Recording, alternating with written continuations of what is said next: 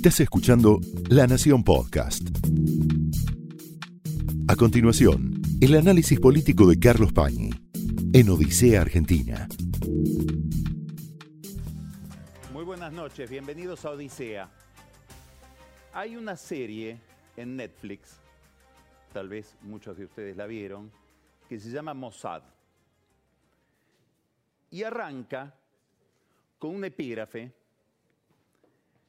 que dice, el, epígrafe es una frase de John Le Carré, que dedicó toda su vida a escribir sobre temas de espionaje.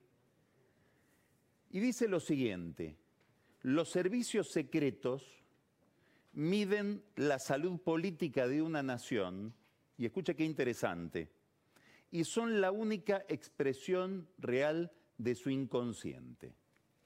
Esta última parte después la vamos a, lo vamos a interrogar al doctor Abadi sobre qué habrá querido decirle Carré, diciendo que hay una especie de sótano en la democracia, de zona no controlada por el voto popular, que depende exclusivamente del que manda, donde no se rinden cuentas, donde las operaciones son por definición secretas, donde se manejan fondos reservados,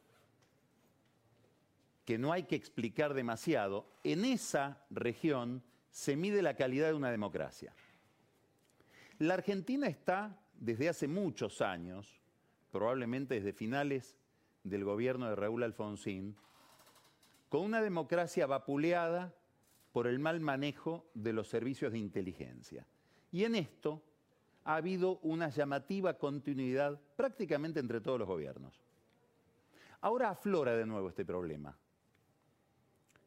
Vimos hace poco un listado de emails que basa, en las que se basa una, una denuncia de la nueva titular de la Agencia Federal de Inteligencia, la doctora Cristina Camaño, que no es nada más que una lista de direcciones de email, sin las intervenciones, sin más detalle que eso. Una cosa bastante rara porque es solamente un listado de casillas de correos electrónicos como si no hubieran investigado más que eso. Los que ahora están investigando qué es lo que hizo la administración anterior. Aparentemente eso se encontró en un pendrive en alguna computadora de algún directivo de la AFI. Este es un tema, a mi juicio, intrascendente. En cambio hay otro tema que forma parte de una causa judicial muy inquietante que la lleva adelante el juez federal Federico Villena, que es juez federal de Lomas de Zamora, y en esa causa aparece un narco, un narco, sí, narco, en la Argentina, en el conurbano, en la zona de Lanús. Un narco, Sergio Rodríguez, lo llaman verdura o tomate, lo iban a buscar permanentemente la policía, se escapaba, evidentemente alguien le avisaba, hasta que en determinado momento, en febrero de este año, le mandan, no sé, 400 policías y verdura o tomate termina cayendo. Cae él y su familia. Probablemente para salvar a su familia, da una información que desencadena un, una investigación, pero muy tenebrosa. No, no la investigación, lo que va encontrando la investigación. Él dice, a mí me cubren desde la AFI, o me cubrían desde la Agencia Federal de Inteligencia, que es lo que llamábamos la antigua CIDE.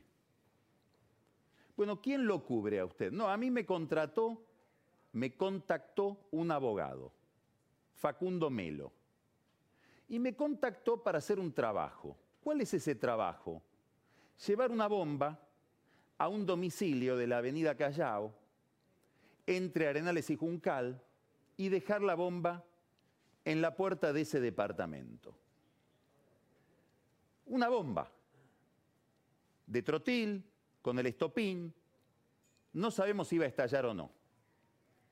Importa lo de esta bomba, entre otras cosas, porque de ella hablamos acá en Odisea mientras sucedían los hechos, mientras pusieron la bomba. No se movió el amperímetro, a nadie le llamó la atención. Hubo una nota que la hizo en el diario de la Nación Mariano de Bedia, tampoco llamó la atención del gobierno. Una bomba en la Recoleta. ¿En el domicilio de quién? De un señor que se llama José Luis Vila.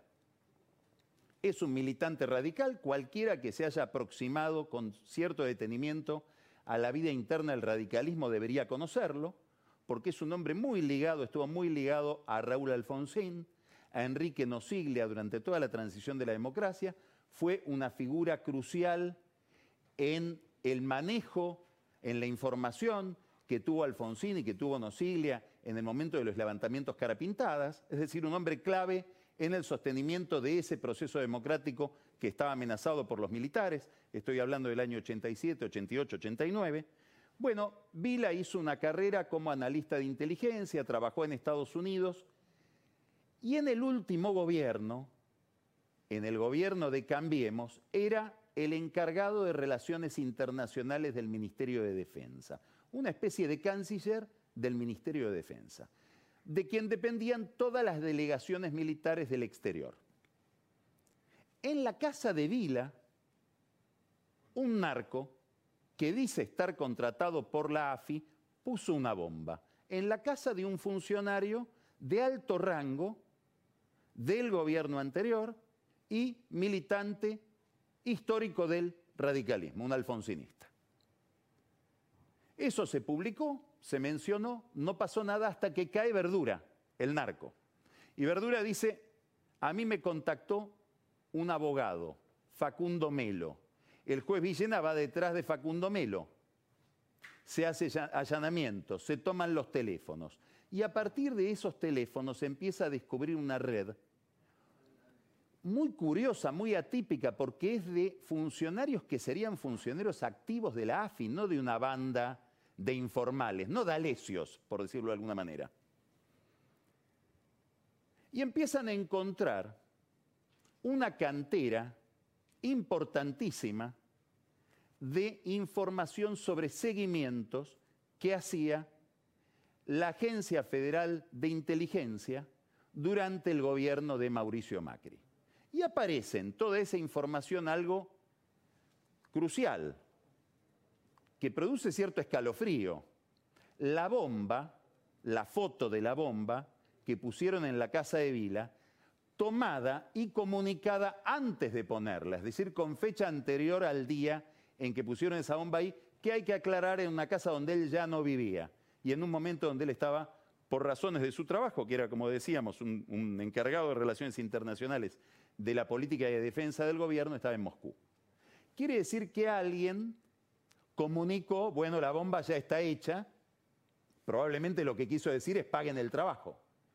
Esa foto, insisto, es anterior al momento en que se ponía la bomba y aparece en los celulares de agentes de inteligencia. De este abogado Facundo Melo se pasa a otro agente, Alan Ruiz, muy ligado a Silvia Magdalani, la segunda de la AFI. Recordemos que el jefe de la AFI con Macri era Gustavo Arribas, un hombre de la total intimidad de Mauricio Macri, ligado al negocio de la compraventa de jugadores, y después Silvia Magdalani,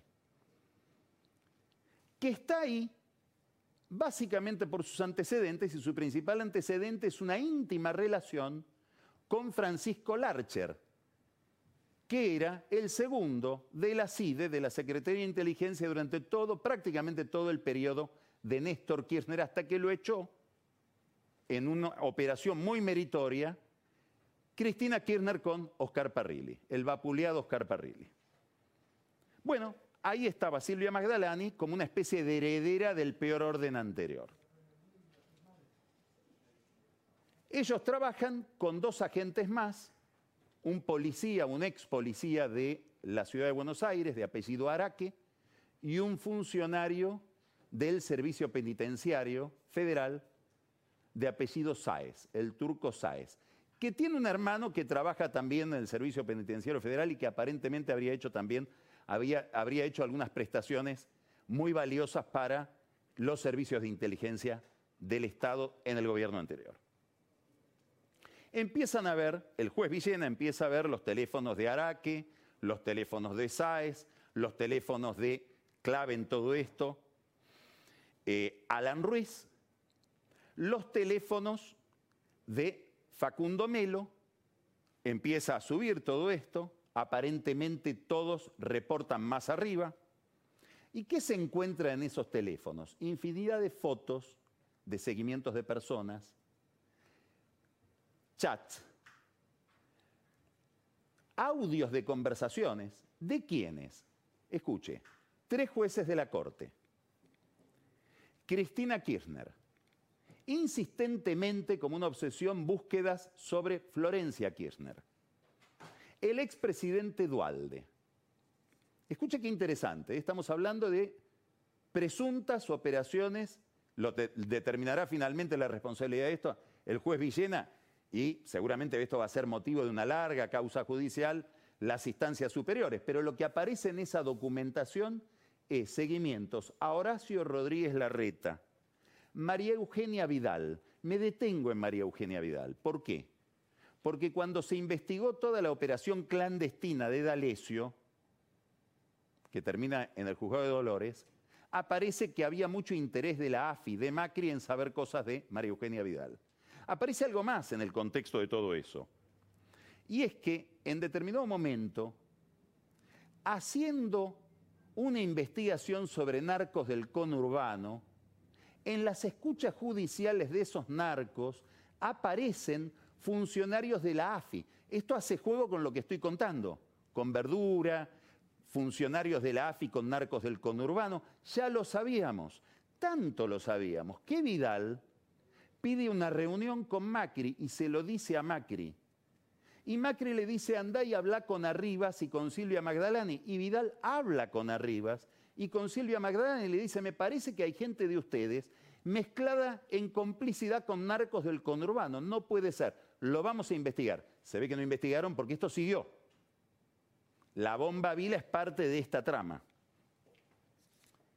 Nicolás Mazot, que aparece como llave en, el nombre con que lo mencionan en las comunicaciones entre estos agentes de inteligencia. Diego Santilli, también bastante obsesivos con Santilli, hay parece que una conversación telefónica de una hora de Santilli en, esas, en esa reconstrucción, en esos documentos que aparecen, como digo, en los teléfonos de todo este equipo que reportaba oficialmente, no clandestinamente a la AFI, es decir, a Arribas y a Magdalani. Luis Barrio Nuevo, que es mencionado con el nombre de Duraznito, casi cariñosamente, su esposa, Graciela Camaño, para estos agentes, Ramona, el obispo Jorge Lugones, obispo de Lomas de Zamora, presidente de la Comisión del Episcopado de Pastoral Social, un jesuita estrechísimamente ligado al Papa Francisco, y su hermano, son una familia de políticos de La Plata, los dos Lugones aparecen mencionados como Lugano 1 y 2. Aparecen también seguimientos, investigaciones sobre tres periodistas de la Nación y mucha gente del fútbol, no habría que sorprenderse, y del espectáculo. La pregunta es, ¿hasta dónde llegaba esto? ¿Llegaba el jefe de operaciones, Dalmau Pereira, que en determinado momento entra en un conflicto con Magdalani y lo mandan a Chile, a la delegación de la AFI de Chile. ¿Cuánto sabía el señor Biorsi, cuñado de Magdalani y jefe de gabinete de ella, de todos estos movimientos? Reportaban a Magdalani, la señora que pedía tan insistentemente información era Magdalani. ¿Y Arribas? Son preguntas importantes porque ahora gran parte de la estrategia de esa conducción de la AFI es que se corte por lo más delgado todo esto. E importa esto por qué? Porque el juez Villena en los tribunales es conocido por cierta complicidad o cercanía con Magdalani durante el gobierno anterior, el que ahora está investigando esto. Entonces, hasta donde vemos, Villena está avanzando y pareciera no estar condicionado por esa antigua proximidad. Pero muy probablemente Magdalani según dicen cerca de la causa y cerca de Magdalani, y Arribas pretenden cortar muy abajo el hilo, que se investigue hasta Araque, el ex policía de la ciudad, y el turco Sáez. Que no llegue a Alan Ruiz, porque Alan Ruiz la toca a ella, Veremos si entregan a Araque y a eh, Sáez y todo termina ahí. Desde el comienzo prácticamente del gobierno de Macri, con mucha insistencia, nosotros acá hablamos de que ahí se estaba manejando muy mal el tema de los servicios de inteligencia, que había una enorme continuidad con el orden anterior, que no se había hecho ningún tipo de modificación y más bien se había agravado todo. Porque por lo menos las desprolijidades, incorrecciones, atrocidades, delitos que se podrían haber cometido antes estaban organizados alrededor de algunos caudillos que de espionaje sabían, pongamos Estiuso. Esto es el mundo Estiuso sin Estiuso, es decir, anárquico y traicionándose uno con otros. Producto de algo que Mauricio Macri le dijo a Laura Di Marco en aquel, en aquel libro entrevista donde Macri se expande tanto en sus apreciaciones. Dice en la AFI, puse arriba porque es el más vivo de todos, el que se sabe todas las trampas. Bueno, lo que uno esperaba del gobierno de Cambiemos es que ahí pongan institucionalidad, no viveza, porque la viveza termina en esto. Y se ve que tan vivo no era, porque ahora en todos los teléfonos hay una cantidad de información bastante inconveniente. Esto tiene otra dimensión. Desde el año 2017, cuando Arribas se enteró de que había seguimientos clandestinos por parte de la AFI y dijo que los iba a investigar, se inició una causa en el juzgado de Canicova Corral, que la inician el propio Arribas y Magdalani. Esa causa durmió el sueño de los justos hasta que lo molestaron con algo a, Canicova y Canicova empezó a usar la causa para ir contra otra gente y preservar Arribas y a Magdalani. Por algo a Canicova lo ha protegido tanto el oficialismo del gobierno anterior en el Consejo de la Magistratura. Y pareciera que ahora está en una gran discusión interna dentro del kirchnerismo si lo van a salvar o no de las acusaciones que pesan sobre él. Daría la impresión de que el presidente Fernández sabe el costo que pagaría salvándolo. Lo cierto es que si yo sé que el juez que me tiene que investigar no me investiga, y bueno, sigo haciendo fechorías porque tengo la garantía de la impunidad. Esta es la vinculación que hay entre servicios de inteligencia, política, seguimientos, justicia federal. Con la novedad de que si es cierto todo esto que está en la causa que sigue el juez Villena, habría seguimientos de opositores y de propios. Con lo cual, bueno, el gobierno debe estar feliz de esta información porque inquieta las aguas de cambiemos y agita esa interna. Al margen de todo esto tenemos otra agenda, que es la agenda de fuera del sótano. Todo esto sucede en el sótano, en lo que Norberto Bobbio llamaba el, sotogoberno, el gobierno subterráneo, donde circula verdaderamente el poder sin control, el poder en estado puro. Por encima de eso, lo que tenemos es la prolongación indefinida de la cuarentena. Ahora con un debate dentro de la política cada vez más intenso. ¿Por qué? Porque aparecen cada vez más claramente las dificultades de la cuarentena. Y las dificultades son económicas. Y ya es cada vez menos la gente que entra en la polémica de si vida o economía. ¿no? El, el que pide que se preserve algo de la actividad económica no está pidiendo que muera gente, es obvio Sería muy infantil tener que aclarar eso. Pero lo cierto es que nos estamos encontrando con el límite de la cuarentena. El límite económico, pero también el límite social. El límite técnico. ¿Qué cuál es? No es la cantidad de días en los que se va destruyendo la economía solamente, sino que hay un lugar donde la pandemia tiene otra lógica, que no es una lógica de clase media, y ahí también la cuarentena tiene un límite, que son las villas y asentamientos urbanos de todo el país, pero sobre todo el conurbano bonaerense. Y ahí vemos que el Estado no tiene herramientas para pelearla. Y esto también lo decimos desde que apareció la pandemia. El problema son las villas. El problema es que tenemos miles de villas de emergencia en la Argentina y sobre todo en el conurbano bonaerense de gente que vive en condiciones que no son susceptibles de asumir el protocolo sanitario que está pensado para aquellos que vivimos en situaciones menos ajustadas o menos vulnerables. Lavarse las manos a cada rato, 20 segundos cada vez que uno come o deja de comer, aislarse si hay que aislarse en una habitación confortable, que los chicos puedan estudiar desde la casa. Hay casas donde apenas hay una computadora, en algunas no las hay.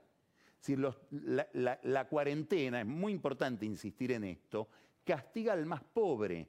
Claro, la cuarentena en algún momento es imprescindible, hay que preparar a la gente, hay que tomar conciencia, hay que preparar al sistema médico. Una vez que se logró eso, empieza a ser irracional.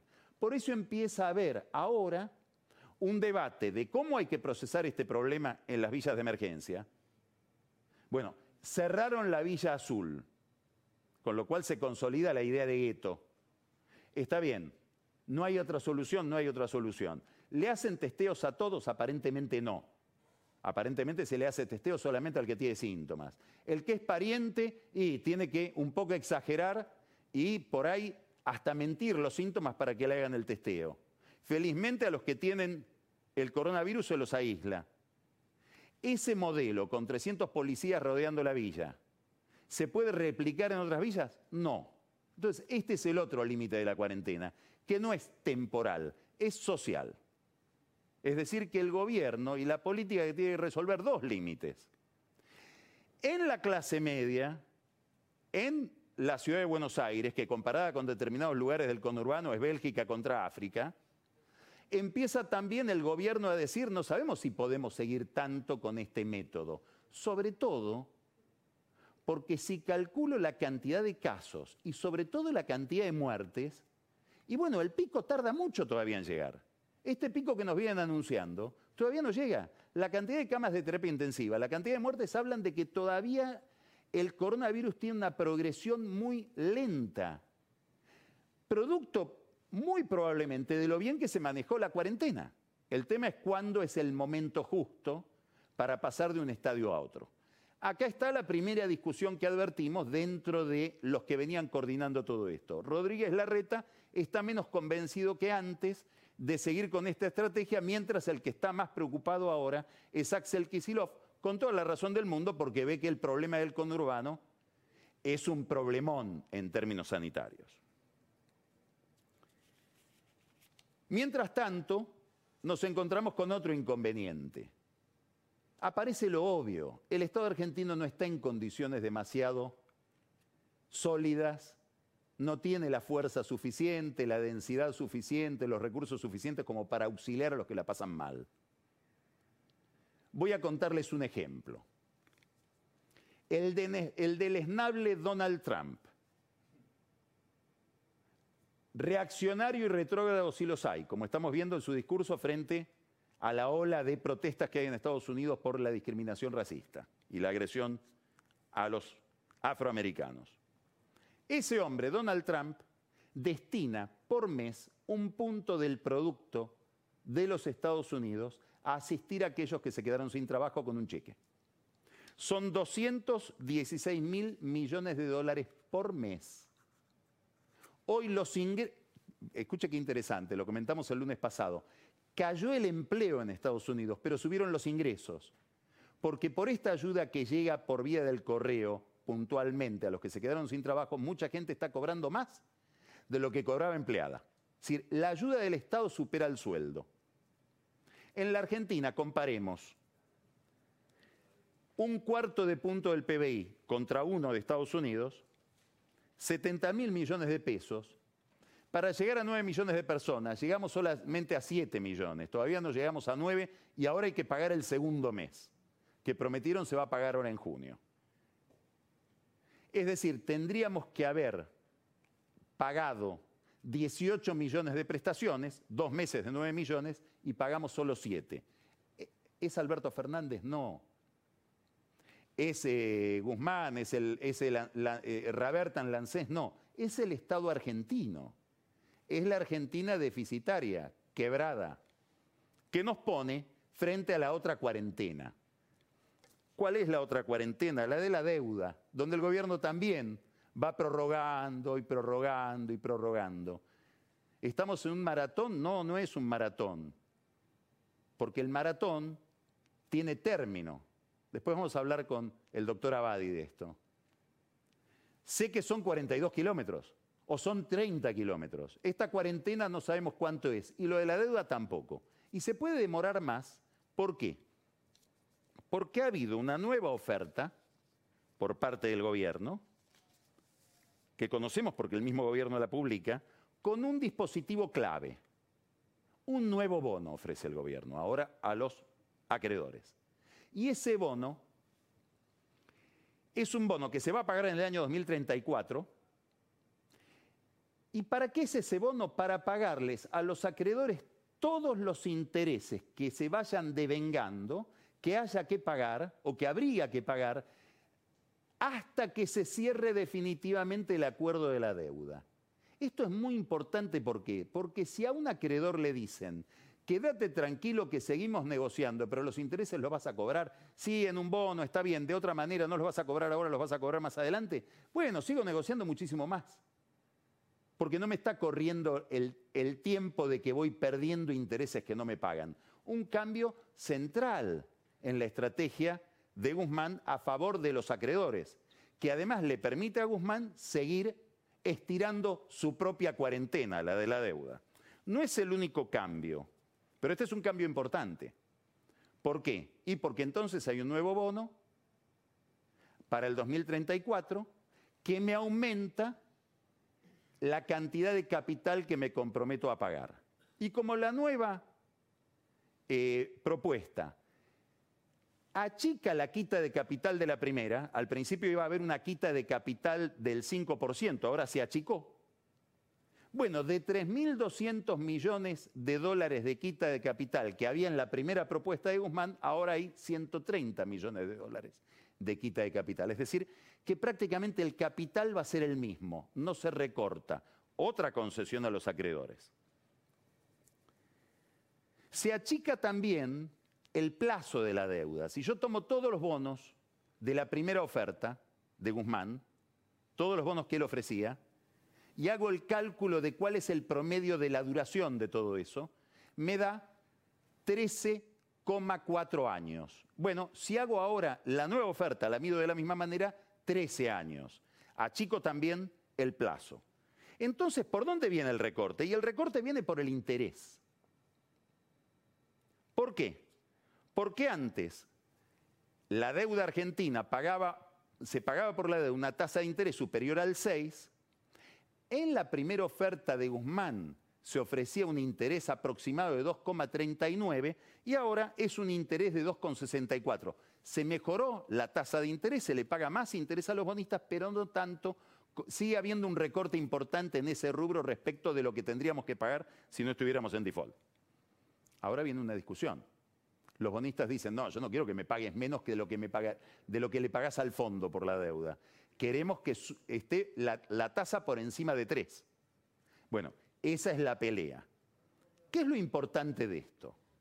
Lo importante es que Guzmán no tiene las manos libres para negociar, tiene dos límites. Primero, la ley de administración financiera, que le dice, si vas a reestructurar, tenés que tocar o conseguir una quita de capital, o conseguir un acortamiento importante del plazo o conseguir una reducción del interés. Bueno, le queda a Guzmán poder seguir ofreciendo tasa de interés para llegar a un acuerdo, pero es poquito el margen, poquito. Hay otra innovación en lo que él eh, ofrece ahora, muy importante, y es que el Estado argentino se compromete a empezar a pagar en el 2022. Es algo que querían los bonistas, que pague algo Fernández para que Fernández se comprometa a tener cierta austeridad fiscal que permita pagar y que él haga algún esfuerzo. Bueno, eh, eh, eh, Guzmán se compromete ahora que este gobierno va a pagar algo de deuda. Está entonces este límite de la ley de administración financiera dentro del gobierno de quienes dicen, bueno, la podríamos cambiar con un DNU, un difícil, ¿irían al Congreso? Habría que ver. Y el otro límite es que el fondo les dice, la Argentina no puede pagar, no puede hacer una oferta que no vaya entre 50 mil millones de dólares en el mejor escenario u 85 mil. Bueno, está muy cerca de los 50 mil. Es decir, el fondo es el que le dice no pagues más, porque tengo que cobrar yo, porque el fondo es juez y parte, es, es el principal acreedor de la Argentina. No es que se plegó a la Argentina. nos espera más tarde. ¿Qué es lo importante de todo esto? Que pareciera haber un error en Guzmán político. Yo no tendría que estar hablando de todo esto. Yo no tendría que saber cuánto sé de Guzmán. Usted tampoco. Si fueran vivos políticamente, como el vivo Arribas, ocultarían cuál fue la oferta inicial, negociarían y comunicarían el acuerdo. No, Guzmán mostró su oferta inicial y ahora nos va mostrando cuánto cede, cuánto concede, hasta llegar a un punto que podría ser hoy el, bono que ofrecía Guzmán más o menos el promedio 39,97, 40. Lo que está ofreciendo hoy, aproximadamente 46. ¿Cuánto podría llegar a ofrecer? 50. Y los bonistas le piden 55. Bueno, ahí está la diferencia. Entre 46 y 55 tienen que llegar a un acuerdo. ¿Cuándo van a llegar? No sabemos. Y acá me voy a referir a algo feo. Le pido perdón al doctor Abadi, que además es escritor y poeta. Voy a decir una palabra fea. Es la palabra procrastinar. Es un verbo horrible de pronunciar, pero muy preciso en lo que dice. Procrastina el que posterga casi maniáticamente. Todo el tiempo posterga y posterga y posterga. Si miramos la cuarentena, si miramos la negociación de la deuda, para Alberto Fernández, parafraseando a Alberdi, gobernar es procrastinar. Empezamos Odisea. Esto fue el análisis político de Carlos Pañi en Odisea Argentina, un podcast exclusivo de La Nación. Escucha todos los programas de La Nación Podcast en www.lanacion.com.ar. Suscríbete para no perderte ningún episodio. Estamos en Spotify, Apple Podcast, Google Podcast y en tu reproductor de podcast favorito. Seguí escuchando La Nación Podcast.